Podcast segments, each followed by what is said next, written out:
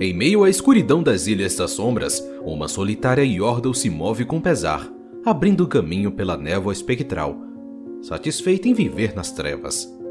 Com uma poderosa sombra em seu encalço e uma fonte inesgotável de mazelas nas costas, Vex evita a qualquer custo qualquer vislumbre de alegria e felicidade do mundo exterior e aqueles seres enfadonhos que nele vivem e se dizem normais. Ela cresceu em Bandópolis, mas nunca sentiu que aquele lugar era o seu. As cores e extravagância do universo Yordle lhe causavam enjoo.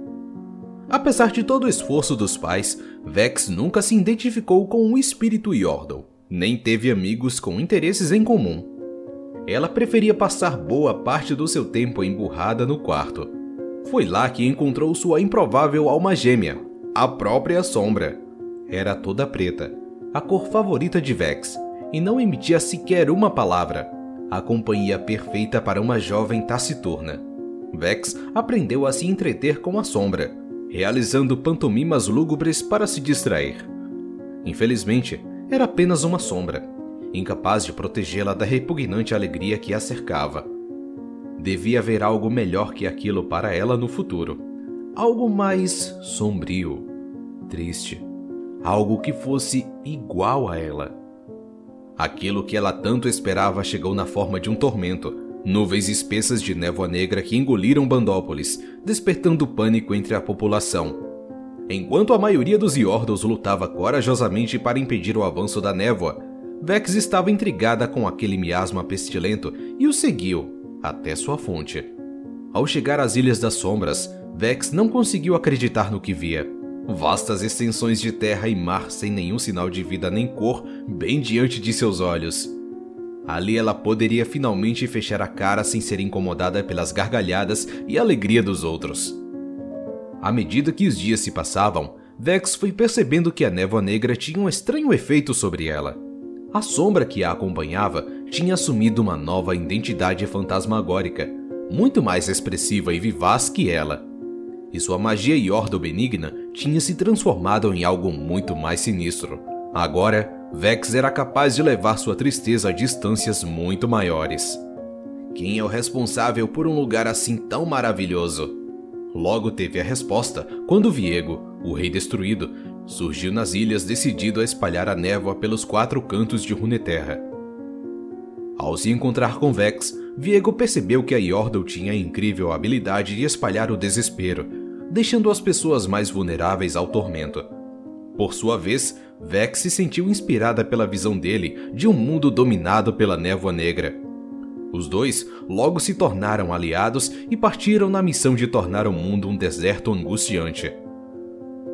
Antes que os planos de Viego pudessem se concretizar, Vex descobriu a verdadeira motivação dele: recuperar a alma de sua falecida rainha, Isolde, e juntar-se a ela em um júbilo matrimonial.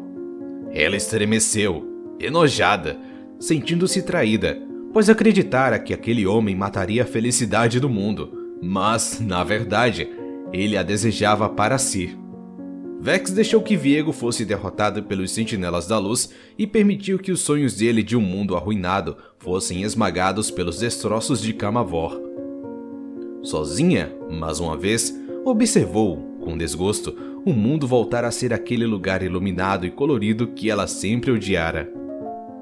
Encontrar uma melancolia duradoura seria mais difícil do que imaginara. Havia só mais um lugar para onde ela poderia ir.